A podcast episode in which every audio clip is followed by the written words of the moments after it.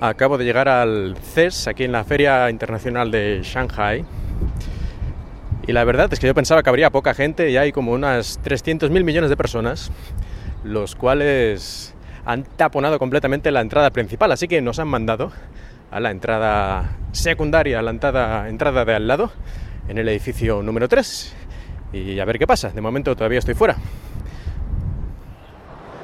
Acabo de pasar por el centro de registro para que me dieran mi placa, bueno, mi placa, mi tarjeta, de estas que se colgan al cuello, y ya han empezado aquí los problemas, porque claro, aquí se supone que debería ser eh, periodista, y si eres extranjero, se supone que eres un periodista que viene de fuera, o que trabajas ya en China, pero que has venido con tu visado de periodista, que es, digamos, especial porque ya sabemos que China controla mucho todo lo que son los medios de comunicación y especialmente los medios extranjeros. Por lo tanto, se han vuelto un poco locos intentando entender que yo venía aquí como parte de la prensa, de media, pero al mismo tiempo no tenía un visado de periodista. Y les parecía esto como extraño, sospechoso. Han estado como suele ser en estos casos, y yo creo que me pasa cada vez, me pasó algo muy parecido la última vez en la conferencia de Microsoft aquí en Shanghai. Pero bueno, han estado cinco minutos mirando aquí papeles, poniendo caras raras con sonrisas falsas y al final, en vez de darme mi tarjeta normal de prensa, me han dado una de comunicador, que a mí no me importa porque además me han dicho que tiene los mismos poderes, por decirlo de alguna forma, pero que ya es un poquito raro porque pone un, está la placa, digamos la tarjeta, y luego abajo han puesto una cosa que pone algo así como especial. Como que aquí algo raro pasa, pero bueno, va, lo vamos a dejar pasar por esta vez. En fin, supongo que no será ningún problema ni nada a partir de ahora, pero eh, ahora voy con la tarjeta que dice que soy especial, como Ralph de los Simpson. Pues ya estoy en el edificio número 5 de este gran complejo que es el, el Centro Internacional de Exposiciones de Shanghai, el SNIEC, vaya, vaya sigla, que por cierto, según dicen en su página web, es eh, el único la única joint venture, esta empresa conjunta entre alemanes y chinos de este tipo que hay en, en el país. Y en cuanto al CES propiamente, a la feria que estamos visitando, es una de las ferias más importantes del mundo, si no la más importante, en cuanto a electrónica de consumo. Tiene varias ferias alrededor del mundo de la misma empresa, organiza varias. La más importante es la que se hace en Las Vegas en el mes de enero cada año. Y esta aquí en China, esta CES Asia, no es tan importante, es digamos secundario. Aquí no se presentan prácticamente novedades, o por lo menos grandes novedades. Pero bueno, teniendo esta oportunidad de, de venir aquí, que además me pilla 15-20 minutos de casa a pie, pues la verdad es que es una oportunidad increíble y ya que lo hemos conseguido, vamos a ver qué nos ofrece esta feria, que tiene un montón de productos, todos relacionados en cierta manera con la electrónica de consumo, pero ah, en realidad hay muchísimas cosas. Por decir algunas, eh, tiene impresoras 3D, inteligencia artificial, todo tipo de soluciones de audio, realidad aumentada, drones, cosas relacionadas con la salud, con el hogar, con Internet de las Cosas con productos de telefonía móvil y todo tipo de cacharros móviles, robótica, eh, casa inteligente y este año además bastante énfasis en todo lo que es vehículos como vehículos de estos self-driving que se conducen solos, vehículos autónomos y bueno, es que hay un montón de categorías dentro de esta feria.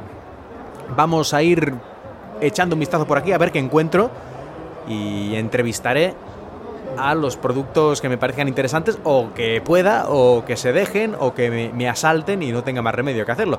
Ya veremos qué es lo que pasa. Intentaré que haya un poquito de cada cosa, pero esto es la primera vez que yo atiendo a este tipo de eventos, así que soy completamente un novato, esto sin ninguna duda.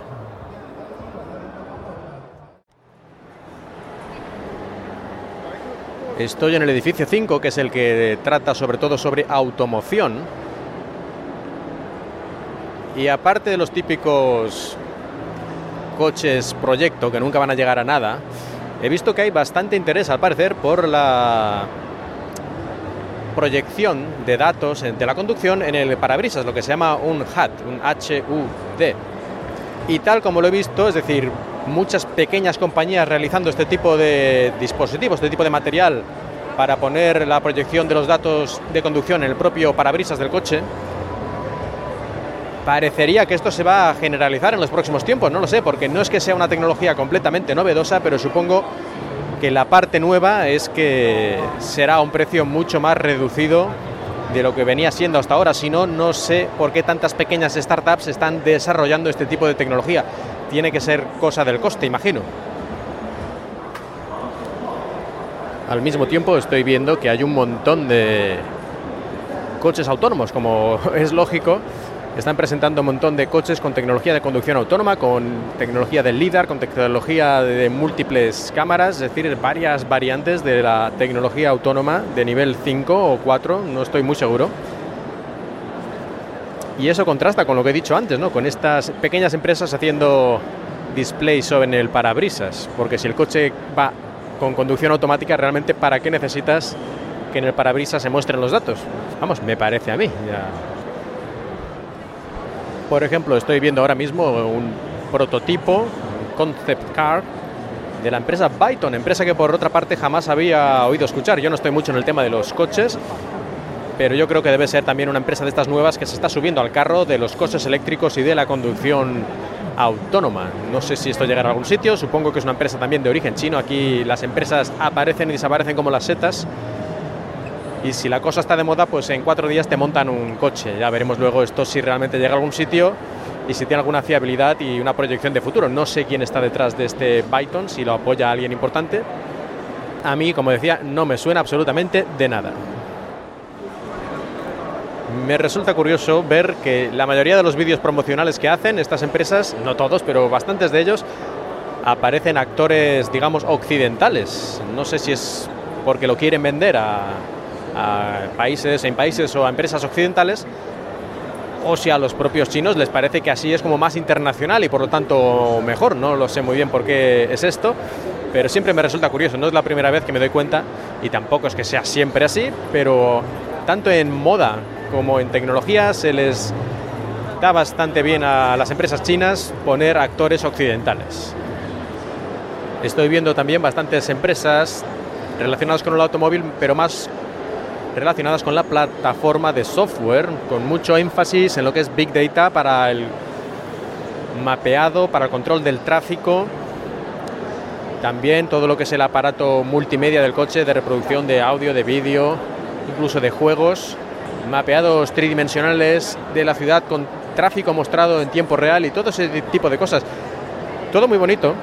En las presentaciones y los vídeos que ponen aquí, me gustaría saber cómo funciona esto en la realidad y sobre todo me gustaría saber la seguridad que tiene, porque todas estas plataformas de software conectadas, ahí está la palabra clave, y yo no sé esto qué seguridad tiene, lo fácil que es hackear y cómo se plantean la plataforma de actualizaciones y de parcheado de todo este software que te meten en tu coche y que controla o puede controlar partes importantes de él o como mínimo puede mandarte al quinto pino eh, cambiándote las rutas del navegador, por ejemplo. Esto sería lo más sencillo del mundo. En todo caso, no he visto todavía ningún panel de estos informativos en el que se hable de la seguridad.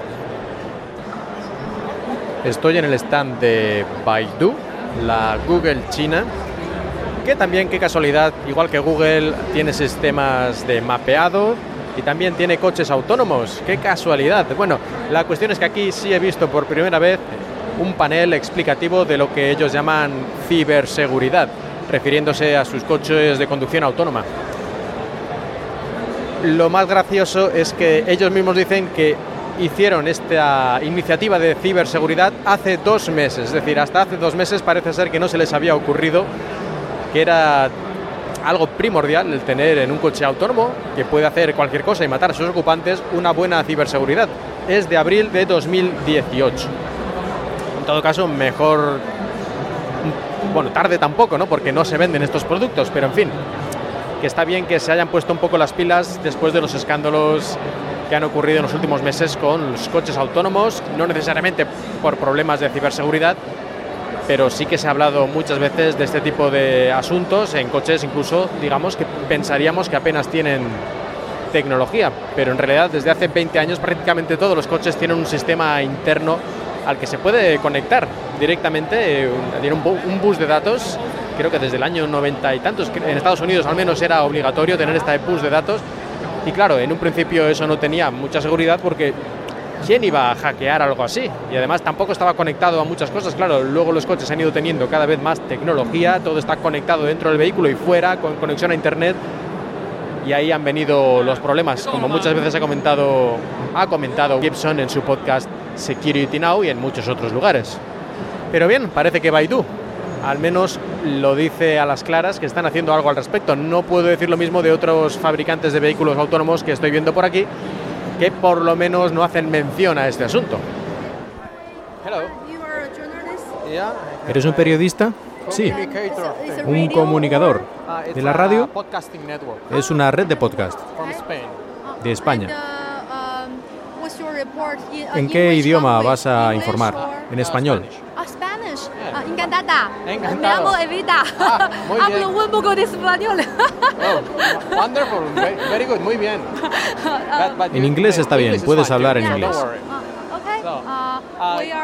¿Podrías, por favor, explicar un poco acerca de tu empresa y los productos que hace?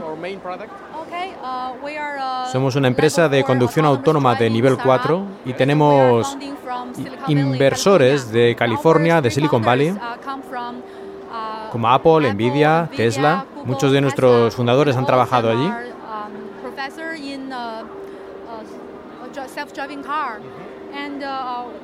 Proporcionamos una solución para los OEM, los fabricantes, para que puedan hacer sus propios coches autónomos.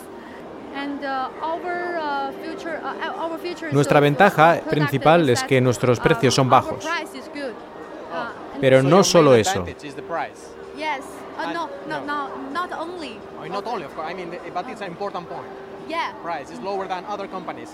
¿Por qué el precio es más bajo? Uh, Todos los sistemas de vehículos autónomos utilizan un LiDAR, un sistema de láser, que son uh, extremadamente caros. Y nosotros utilizamos LiDAR uh, hechos en China, que son más baratos. Vienen de startups, de pequeñas empresas y por eso son mucho más baratos. ¿Y qué pasa con la fiabilidad?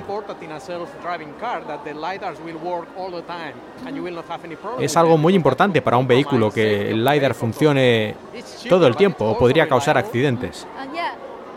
Es una gran pregunta. La diferencia entre las, los productos LiDAR hechos por grandes empresas o por estas pequeñas startups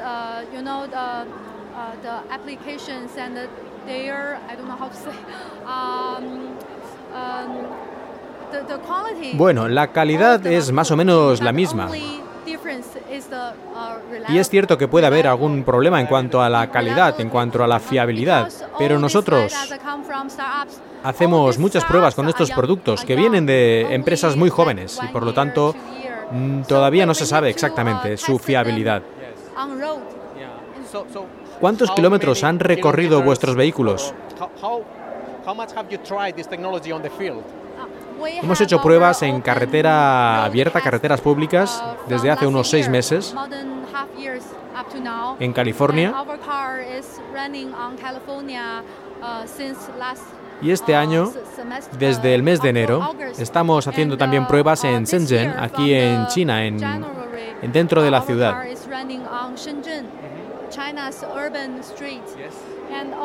Todavía estamos comprobando la fiabilidad de los componentes. ¿Cuántos LiDAR, cuántos sensores láser necesitas en un vehículo? Aparentemente son muchos.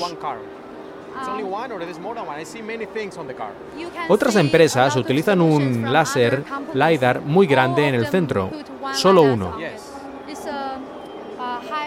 es extremadamente caro. Incluso puede llegar a los 100.000 dólares. Nosotros utilizamos cuatro sensores LiDAR más pequeños y uno de tamaño medio en el centro.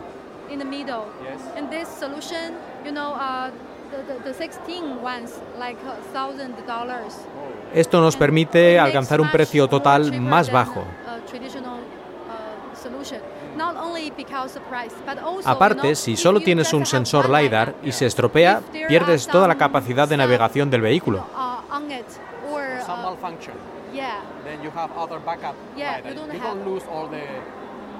Con nuestro sistema, la fiabilidad en este caso se mantiene. No pierdes completamente los sensores, aunque uno de ellos quede inoperativo.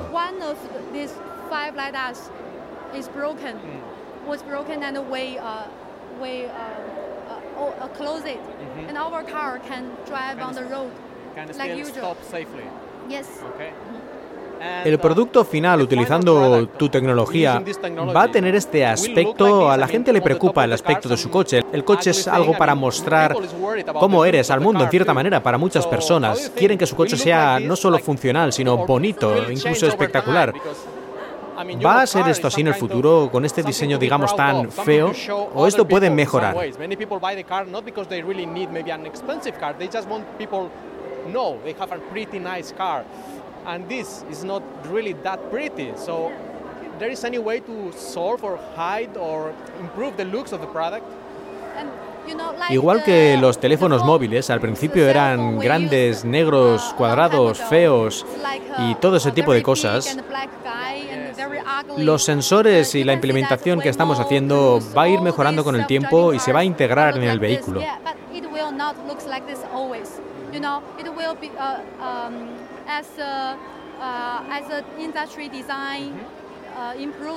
Cada vez va a tener un mejor aspecto. ¿Cuándo vais a tener este producto disponible para el público en productos reales que se puedan comprar? Um, Nuestro producto se va a vender por menos de 8.000 dólares la unidad y esperemos que se pueda vender a ese precio en el año 2020. Pues según nos han contado en esta empresa que hace una solución para utilizar en coches autónomos, su principal ventaja es el precio, cosa poco sorprendente teniendo en cuenta lo que es habitual en el mercado chino, competir sobre todo por precio. Luego habría que ver eh, la fiabilidad del producto y si realmente funciona bien o medio bien o medio mal. Lógicamente ella decía que funcionaba igual de bien y que simplemente era más barato. Eso habría que demostrarlo. Pues voy a seguir mirando por aquí a ver qué encuentro y entrevistaré a alguien más. Me gustaría que presentaras tu empresa. Nuestra empresa, Hitzi, estamos creando un nuevo tipo de casa innovadora con automatización para el hogar. Empezamos con un producto básico que permite conectar todos los radiadores, todos los calefactores de tu casa y convertirlos en un producto smart, inteligente. Entonces, ¿puedes utilizar los calefactores que ya tienes en casa? Sí. Tus calefactores normales no son inteligentes, pero con este aparato los puedes convertir en inteligentes. Es muy fácil.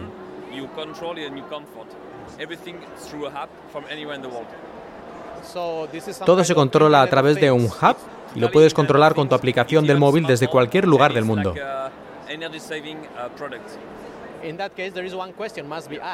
Entonces, si está conectado a Internet, hay una pregunta que hay que preguntar. ¿Cómo tratáis con los problemas de seguridad? Utilizamos los mejores sistemas de la industria. Utilizamos todos los mejores estándares. No nos hemos inventado nada. Utilizamos lo que está comprobado.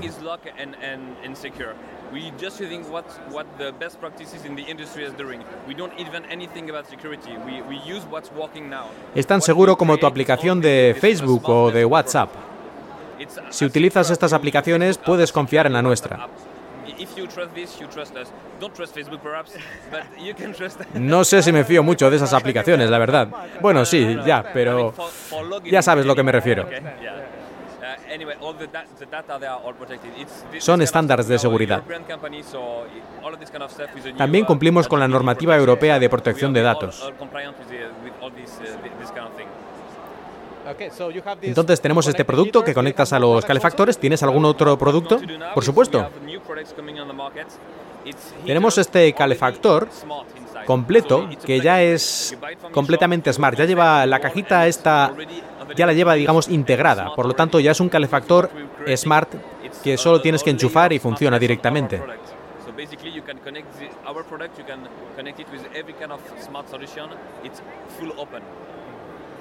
¿A qué nivel de precios venden estos productos?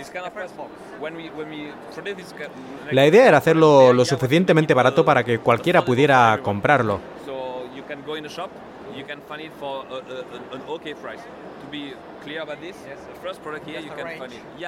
El producto que permite convertir en inteligentes tus radiadores está por unos 50 euros.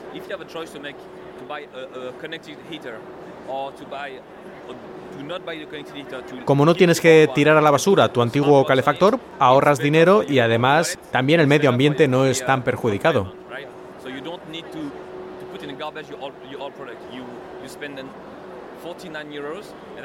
Puedes comprar varias de estas cajas, conectarlos a varios de tus radiadores y crear zonas en tu casa, como primer piso, segundo piso o por habitaciones, como tú lo consideres conveniente.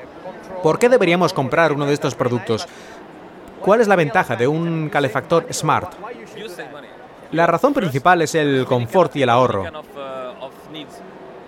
Puedes enchufarlo por la mañana, como harías con un calefactor tradicional, pero después se apaga cuando te vas a trabajar y antes de volver se enchufa un tiempo antes para que la casa esté caldeada cuando llegues. Has ahorrado energía durante todo el día, que no se ha desperdiciado manteniéndolo encendido sin que haya nadie en la casa.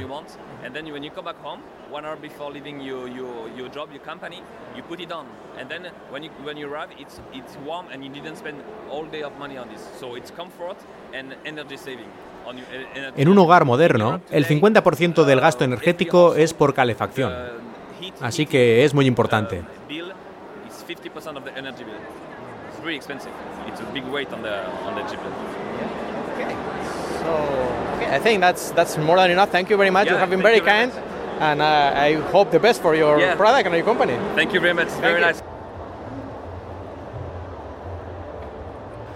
Pues hemos estado hablando con el representante de la empresa Hitzi, esta especie de dispositivo de Internet de las Cosas, de hogar inteligente para controlar los radiadores, los calefactores que tenemos en casa, los antiguos, los que tenemos ya desde siempre, pues convertirlos de esta manera con estas cajitas en inteligentes, poder programarlos, poder activarlos, desactivarlos desde el teléfono móvil y este tipo de cosas que finalmente, en teoría, nos pueden permitir ahorrar energía y no tener siempre los radiadores enchufados, sino por ejemplo enchufarlos un poco antes de llegar a casa. Bueno, es lo que ha ido explicando este hombre y por unos 50 euros ha dicho que a mí me, personalmente me parece un poquito caro porque si tienes, no sé, 4 o 5 radiadores en tu casa, enseguida te vas a 300 o 400 euros.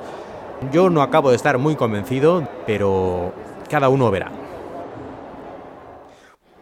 ¿Puedo entrevistarte? Puedes. No me haces muy feliz, pero bien. No quiero hacerte sufrir. No, no te preocupes. He visto este póster que tienes aquí puesto y dice, hacemos cámaras web de mierda. Genial. Pero no, es, es la misma frase, es decir, hacemos cámaras web de mierda fantásticas, es decir, las convertimos en fantásticas. ¡Oh! Lo que dices es muy divertido, tienes razón, voy a cambiarlo.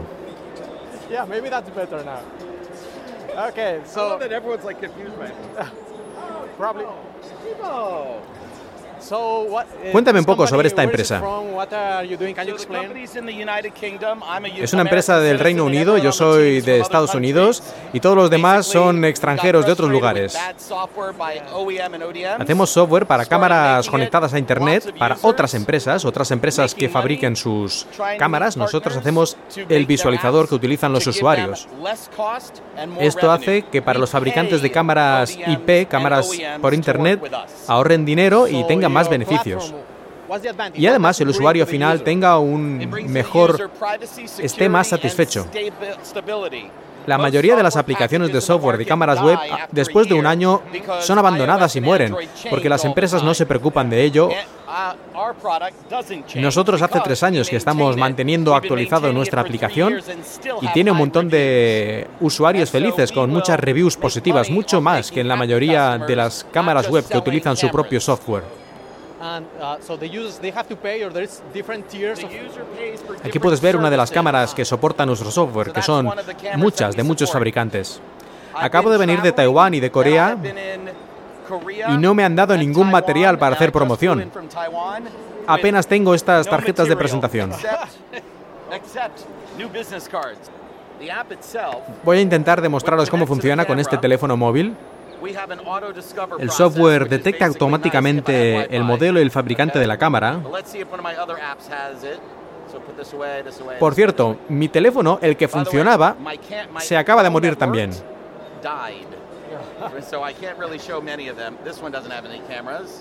Parece que estás teniendo un día genial. No, no, es normal, no te preocupes.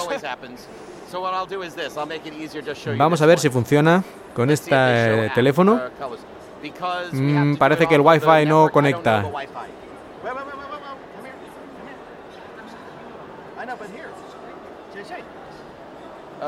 No funciona. No tengo acceso a la red. Esto es mi vida, mi vida sin conexión a Internet. Cuando nuestros usuarios pueden usar la aplicación, suelen estar mucho más contentos que con las aplicaciones tradicionales.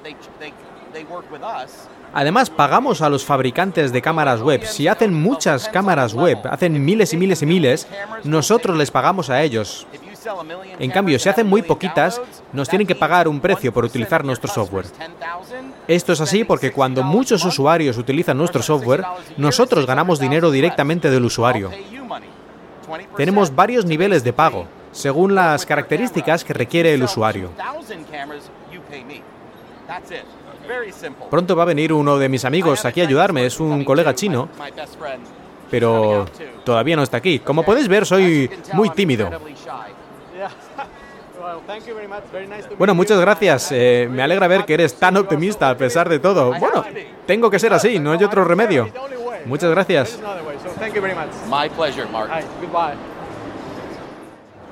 Acabamos de hablar con el representante de Auler Technologies, una empresa que se dedica a hacer software para cámaras, cámaras IP, cámaras conectadas a Internet, pero no para su propia cámara web, sino para cualquier otro fabricante. Es decir, ellos se basan en hacer solo el software para cualquier cámara del mercado y así los fabricantes no se tienen que preocupar por crear el software, actualizarlo, mantenerlo seguro y todo eso y, según sus propias declaraciones, los clientes están mucho más satisfechos con el software que proporciona Auler Technologies, esta empresa británica, que con el que suelen dar las pequeñas empresas que hacen webcams, que suelen ser softwares pues eh, bastante patéticos y que además al poco tiempo dejan de actualizarse.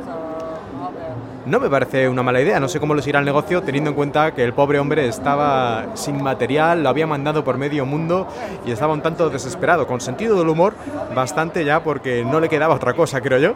Pero, en fin, un poco sorprendente. En todo caso, ha sido un placer hablar con él y bastante divertido. Estamos en la sección de domótica, de cosas relacionadas con el hogar Vamos a ver que por aquí de momento he visto un montón de robots de estos que no sé muy bien para qué sirven, una especie de recepcionistas para dar información en museos, en tiendas. Yo personalmente no les veo una función realmente útil, pero vamos a ver si entrevistamos a alguno de los fabricantes de este tipo de robots, mayordomo por llamarlos de alguna forma, y a ver si nos pueden convencer, aunque yo lo veo complicado. Nuestra empresa empezó en el año 2006. Hace robots para restaurantes, robots recepcionistas y de otros tipos.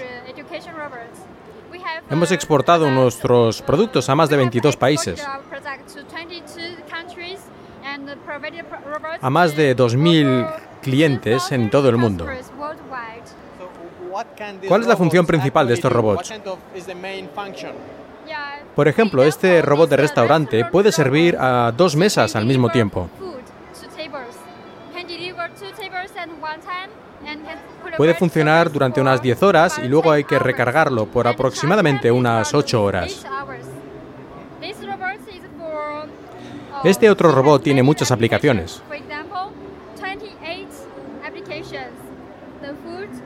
Puedes utilizarlo en supermercados, en bancos, en aeropuertos para presentar información. Son las aplicaciones para tiendas. ¿Cómo puede el robot interactuar con el cliente?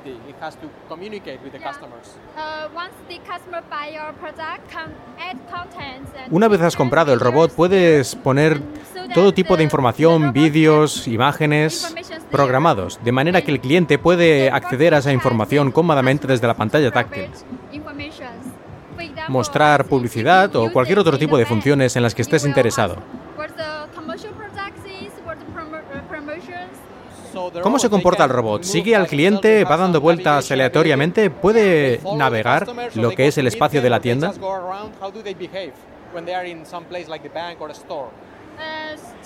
Normalmente el robot eh, esperará en un lugar predeterminado, como por ejemplo cerca de la puerta.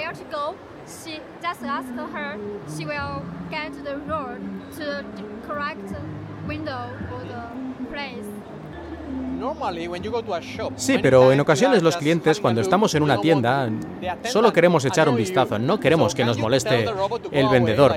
¿Podemos decirle al robot que se vaya? ¿El robot nos perseguirá diciendo si necesitamos ayuda? No, no, no, no, no es así. Eh, el robot solo te ayudará si tú le pides ayuda. Estaba preocupado de que el robot te seguiría todo el tiempo. No, no es así. Este es un robot bastante grande. ¿Tenéis robots más pequeños? Sí, tenemos este otro pequeño que es muy útil para colegios y otros lugares educativos. Es muy mono. ¿Y qué puede hacer este robot? ¿Qué tipo de uso le podemos dar? ¿Los niños pueden aprender del robot? Podemos añadir libros de texto, canciones, música. Puede hablar con el niño y el niño le puede pedir, por ejemplo, que le cuente un cuento. O que le cante una canción. Puede incluso bailar.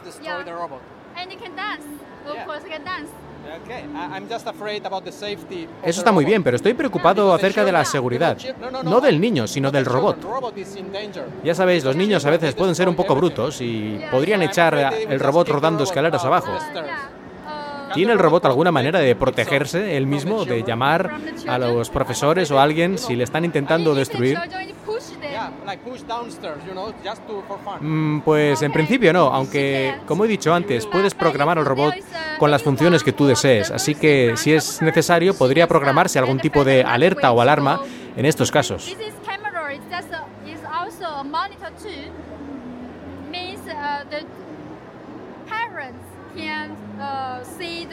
Todos los robots tienen una cámara. Pueden ver lo que están haciendo y lo que está pasando. Ah, entonces tiene una cámara. ¿Cuál es la seguridad que tiene esta cámara para evitar que sea hackeada y todo el mundo nos pueda espiar a través de nuestro robot? Hemos diseñado el software para que sea muy, muy seguro. No habrá ese problema. ¿Y los precios? ¿Cómo de caros son estos robots? Unos 6.000 dólares para este tamaño el más grande estaría alrededor de los 11.000 dólares. Y tiene aproximadamente unos 5 años de garantía.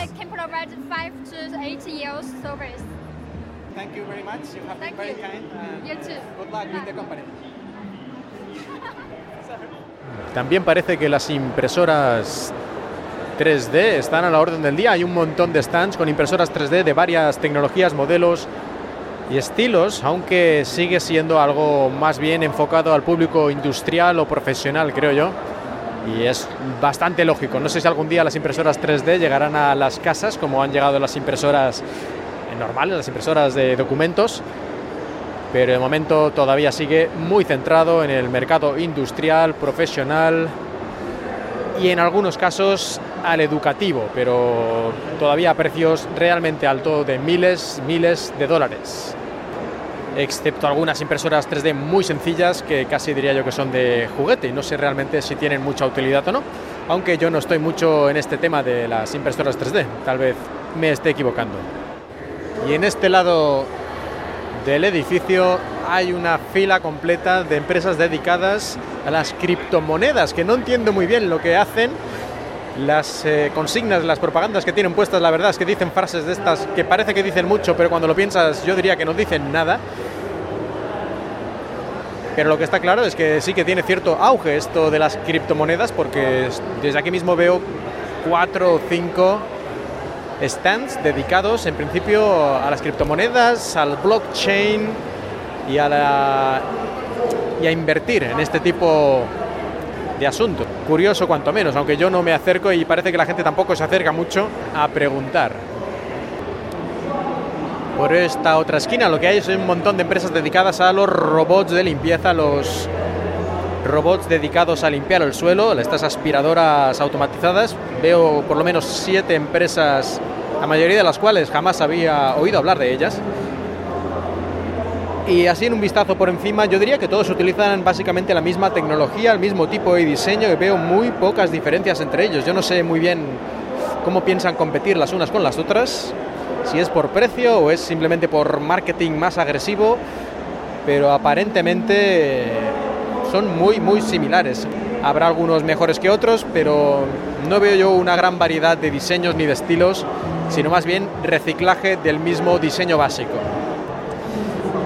Y ya creo que terminando esta parte del edificio, aquí están un montón de empresas relacionadas con inteligencia artificial, que bueno, está de moda en los últimos años, sin ninguna duda, y más que va a estar en el futuro y sobre todo lo que estoy viendo es reconocimiento facial, reconocimiento facial de multitudes, reconocimiento facial para acceso a edificios y reconocimiento facial en la conducción de vehículos para detectar, por ejemplo, dónde está mirando el conductor o si está atento o si se está durmiendo.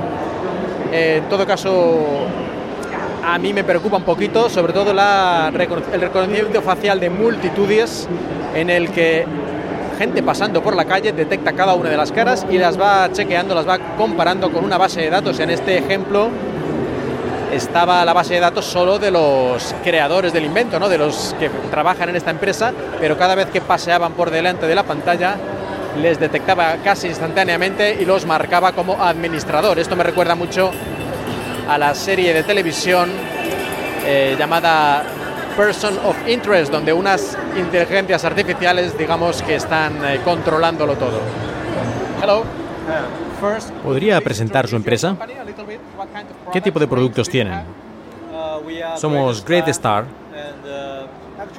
Somos una empresa que hace todo tipo de herramientas y tenemos una amplia gama de productos. Somos la empresa número 5 del mundo en este tipo de dispositivos, de herramientas para trabajo.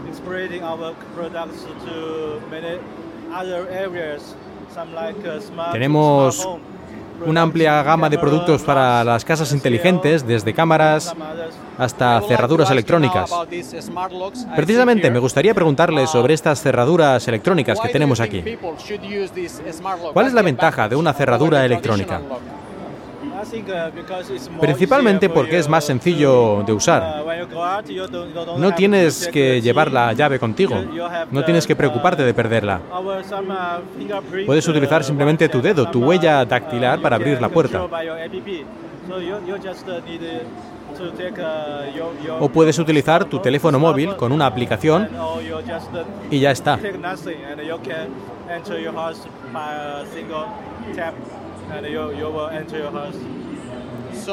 Así pues, este tipo de cerraduras inteligentes pueden ser eh, abiertas mediante Bluetooth, mediante huella digital, mediante una aplicación en el móvil, con un teclado numérico, con una contraseña numérica y también con una llave. Esto parece que sean muchas maneras diferentes de abrir una cerradura. ¿No es eso más peligroso al haber tantas maneras de abrir que también haya más maneras de atacar la cerradura?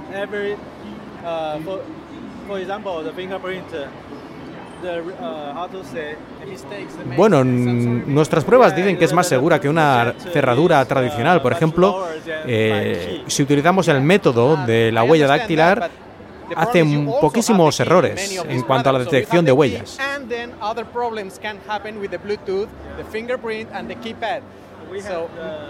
Pero ¿por qué tantas opciones en una misma cerradura para abrir? Eso solo incrementa las posibilidades de algún fallo.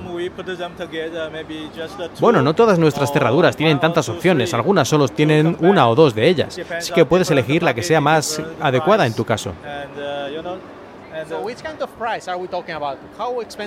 ¿Qué gama de precios estamos hablando? Alrededor de los 80 dólares. Hasta unos 150 dólares, depende del modelo. Estas cerraduras necesitan algún tipo de batería, supongo. Hay que recargarlas muy a menudo. Utiliza unas pilas normales, unas pilas no recargables. Simplemente tienes que cambiarlas. Normalmente cada seis meses o un año. Depende de las veces que utilices la cerradura. ¿Qué ocurre si de repente la batería se acaban sin haberte dado cuenta? Cuando la batería es baja, envía automáticamente una señal a tu aplicación del smartphone para que tengas tiempo de sobra para cambiarla.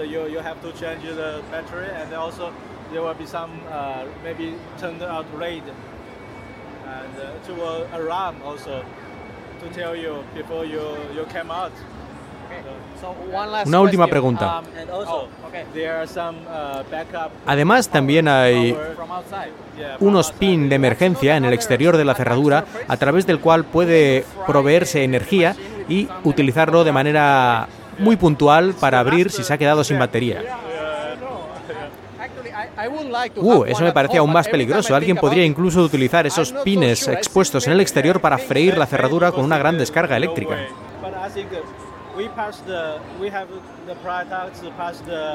Bueno, hemos pasado todo tipo de certificaciones de seguridad. Creemos que nuestras cerraduras son realmente seguras.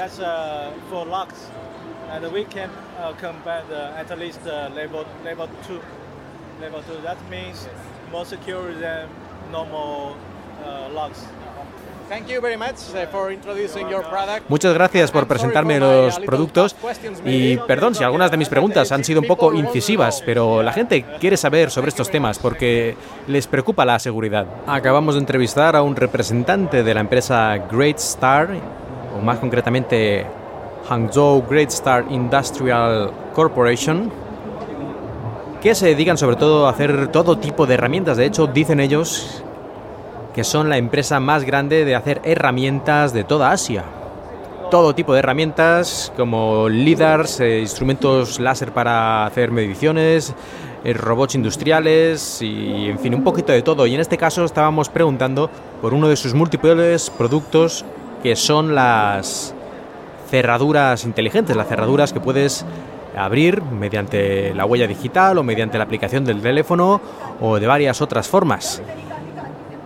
Y aunque le he preguntado sobre esto y me ha dicho que son muy seguras, yo sigo teniendo mis dudas sobre la seguridad de este tipo de cerraduras, sobre todo porque ha ocurrido ya varias veces que se encuentran fallos de seguridad y como no hay forma de actualizarlas o incluso a lo mejor la empresa ya quebró hace años o simplemente ya han abandonado ese producto, pues te quedas en tu casa con una cerradura que todo el mundo, todo el mundo que esté en el ajo de estas cosas, sabe que haciendo un par de cosillas se abre diciendo ábrete sésamo. Estoy viendo por esta otra parte, yo pensaba que había terminado, pero me falta todavía una parte. Y lo que veo es que se está poniendo de moda también los drones, pero no los drones tradicionales, que también tienen muchos por aquí, sino los drones submarinos. He visto ya cuatro o cinco empresas con drones submarinos, desde tamaños pequeños como juguetes, hasta algunos realmente grandes, de un, casi un metro y medio, dos metros de envergadura. Supongo que ya para tareas industriales de exploración submarina, o vete tú a saber qué. En todo caso, muy interesante. Y además, algunos de estos drones utilizan diseños con eh, hélices, digamos, pero otros utilizan también una tecnología más similar a los peces, es decir, tienen aletas que se mueven para impulsarse. Ellos lo llaman esto como biónico. Yo creo que es un poco pasarse, pero bueno, en cierta manera supongo que tienen razón, ¿no? Al inspirarse en los animales. Y como no podía ser de otra manera en este tipo de ferias, aquí estoy viendo una de las últimas empresas dedicada a los drones submarinos y por supuesto tienen en el stand a dos chicas de buen ver vestidas de sirena.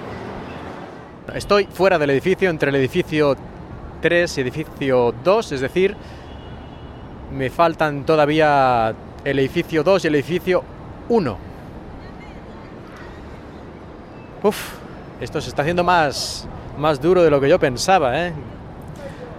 Vosotros habréis escuchado solo unos minutos de entrevistas, pero claro, yo llevo aquí muchísimo más tiempo dando vueltas con un sonido ensordecedor, la verdad, hay muchísimo ruido de, de las musiquitas que ponen, de gente gritando, que algunas entrevistas seguramente las tendré que quitar porque no creo que se escuche apenas nada o me estoy quedando sin voz de tanto gritar. Esto es como si fueras a la discoteca, pero estás aquí en el centro de convenciones, aquí en Shanghai.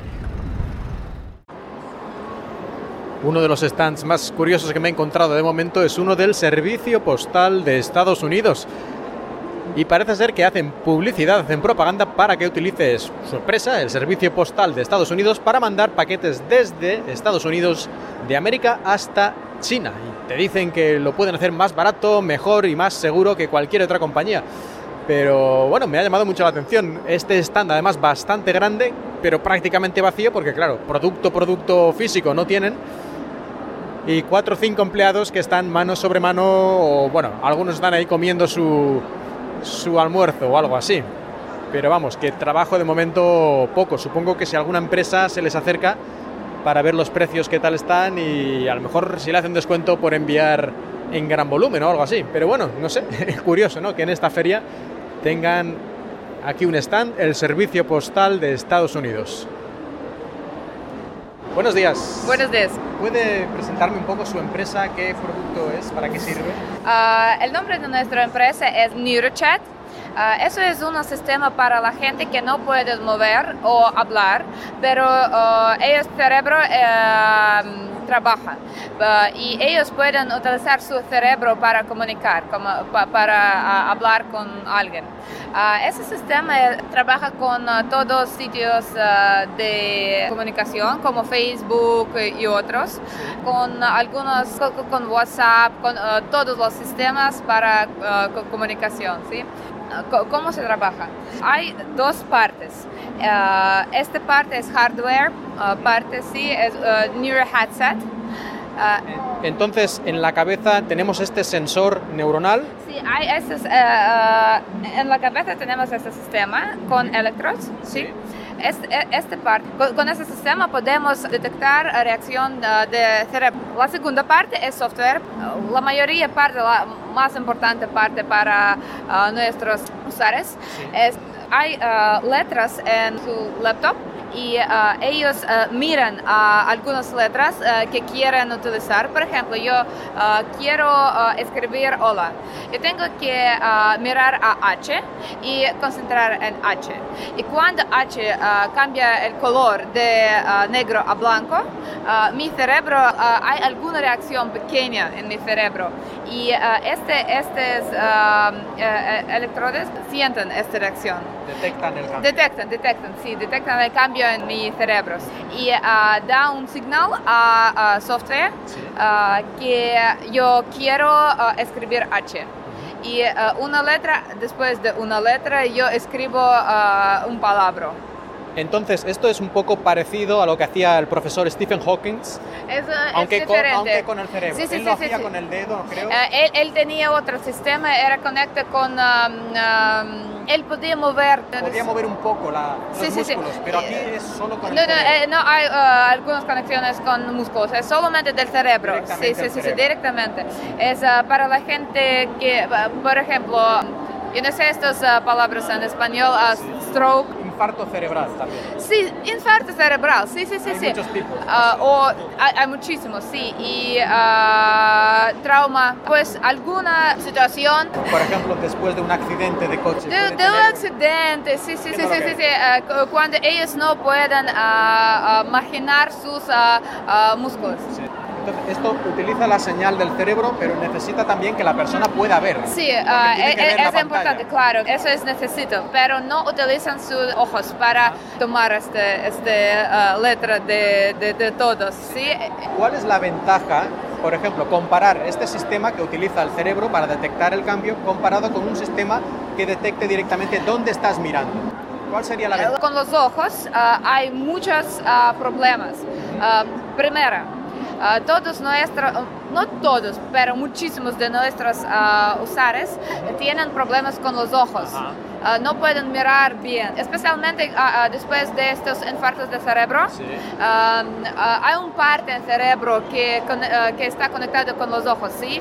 Y después, sí, después de este problema, ellos no pueden ver tan, tan, tan bueno, ¿sí? Tan, tan bien. Sí, sí, Por eso, eh, con este sistema, mm, no, no es necesario tener tan bien, solamente tiene que, que tener visión, ¿sí?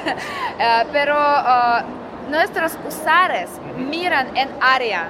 Los usuarios miran toda la pantalla. Sí, sí, sí, ellos, ellos tienen que mirar en área cerca de su letra, ¿sí? No en la letra exactamente, sí, sí. y hay algunas veces cuando el sistema uh, detecta reacción a una letra, ¿sí? Por ejemplo, si mi, uh, mi, reacción está bien, puede ser que tres veces el sistema necesita uh, mi reacción a una letra, ¿sí? A una letra. Y después escríbelo. Puede ser que, yo no sé, no estoy tan concentrada, ¿sí? Y la, el sistema tiene que eh, cambiar el color para 10 veces. Depende, depende de una persona, de, de muchos... Entonces, depende de la persona. El sistema se tiene que adaptar a cada persona. Sí, adapta, adapta a, a cada persona y uh, tenemos dos variantes. Hay un variante para la gente que uh, empieza a trabajar con el sistema y uh, para la gente que utiliza por algún tiempo. NeuroChat, un sistema para uh, comunicación. Uh, nosotros entendemos que es muy importante para la gente, para esta gente, cambiar a sus socios, ¿sí? para comunicar con mucha gente, para algún tiempo prolongado, no para unos minutos. ¿sí? por eso hemos hecho esta conexión con, con Facebook, con WhatsApp, con todo esto como normalmente nuestros usuarios uh, lo utilizan. Uh, por ejemplo, uh, alguien de su familia por la mañana pone, sí, pone, pone, este sistema a la cabeza de nuestro paciente, sí, de nuestro paciente y va a trabajo, sí. este sistema trabaja 6, 8 horas sin cambio de batería, de batería sí. Y pr primero él, uh, él, puede hablar con alguien en Facebook, ¿sí? Después él puede leer uh, noticias como hay algunas noticias. Um, una parte especial para uh, leer noticias de uh, temas diferentes. Es lo mismo como Google News. Uh, pero ellos no pueden utilizar Google News porque no pueden manejar uh, esto, ¿sí? Uh, en, en, el ratón. Sí, sí, sí. Por eso hay todas estas cosas que tenemos en Internet, ellos tienen en MiraChat. y con esto ellos cambian un tipo de su vida, decidir por, por sus mismos. ¿Cuál es el coste de este producto? ¿Cuánto dinero estamos hablando más o menos? Uh, ok, uh, vale. En uh, Rusia tenemos ya 40 pacientes que lo utilizan y vamos a tener 400 más dentro de es, esos tres meses y eso sin pago. eso es una prueba. Sí, sí, sí. Uh, pero eso es solamente en ruso, como nuestro gobierno uh, han dado dinero. bueno, está bien, está bien. Sí, y para um, comprar, nosotros pensamos que vamos a venderlo para 3.000 euros. 3.000 euros cada dispositivo. Sí. Ah, hay un sistema que está cerca con uh, NearChat con las posibilidades, es de Austria, se llama GTEC y el precio es de 8 mil euros. Es decir, mucho más caro. Sí, más, mucho, más. mucho más. Muy bien. GTEC es solamente para los hospitales. Nuestro sistema es más para los, uh, casas, las Pu casas. Puede usarse en casa. Sí, sí, sí. El que tenga 4.000 euros, claro. Sí, pero sí, se puede, pero es posible. Sí, sí, sí. De acuerdo, bien. Me, me, parece un invento muy, muy necesario, muy útil, que puede ayudar a mucha gente. Así que, en fin, muchas gracias a ti por la entrevista. Además, hablas un español muy bueno. ¿eh? Oh, gracias. ¿Dónde aprendiste? En Moscú. ¿En Moscú? ¿En la sí, universidad tengo, o, eh, eh, ¿o en la escuela de idiomas o por no, no, no, no, no, yo tengo una, un maestro de de español, él es de Ecuador. Bueno, pues muchas gracias.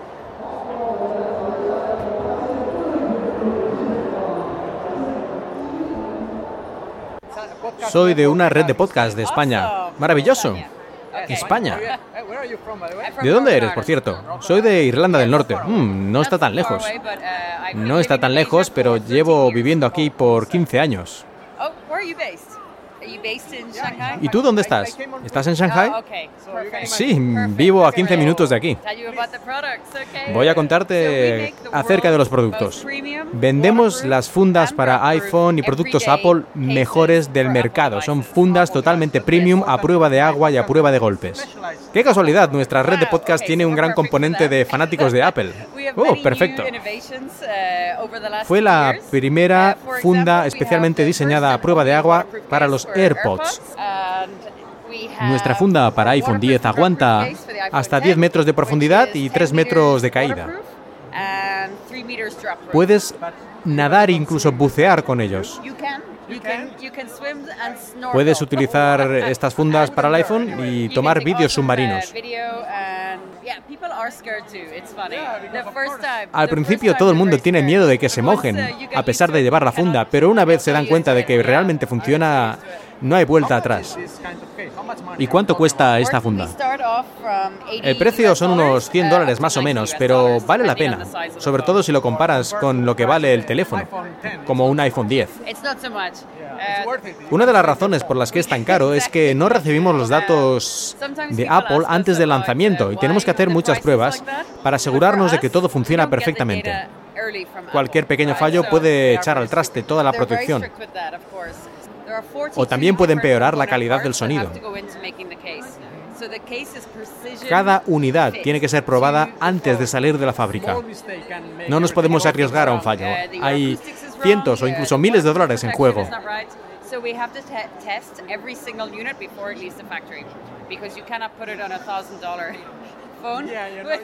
Cuéntame ahora algo sobre la funda para el Apple Watch. Cuando el Apple Watch salió al mercado, eh, sacamos una funda que lo hacía 10 metros sumergible. Y todavía somos el único uh, fabricante que hace este tipo de funda. Una vez Apple decidió sacar un Apple Watch con resistencia al agua, uh, nosotros sacamos otra funda que lo hacía que pudiera ir mucho más profundo, hasta 100 metros de profundidad. No creo que nadie vaya a tal profundidad, pero sí que te sientes mucho más seguro. Bueno, hay gente que compra a veces fundas antiagua baratas y luego, claro, pasa lo que pasa. Aquí lo que estás comprando es un poco tranquilidad, más que otra cosa. Exacto, estás comprando esta tranquilidad de saber que nada le va a pasar a tu dispositivo. Además, hay que tener en cuenta que ningún fabricante asegura su producto acerca de los problemas que puede haber con el agua y aún menos al agua salada, que es el enemigo público número uno.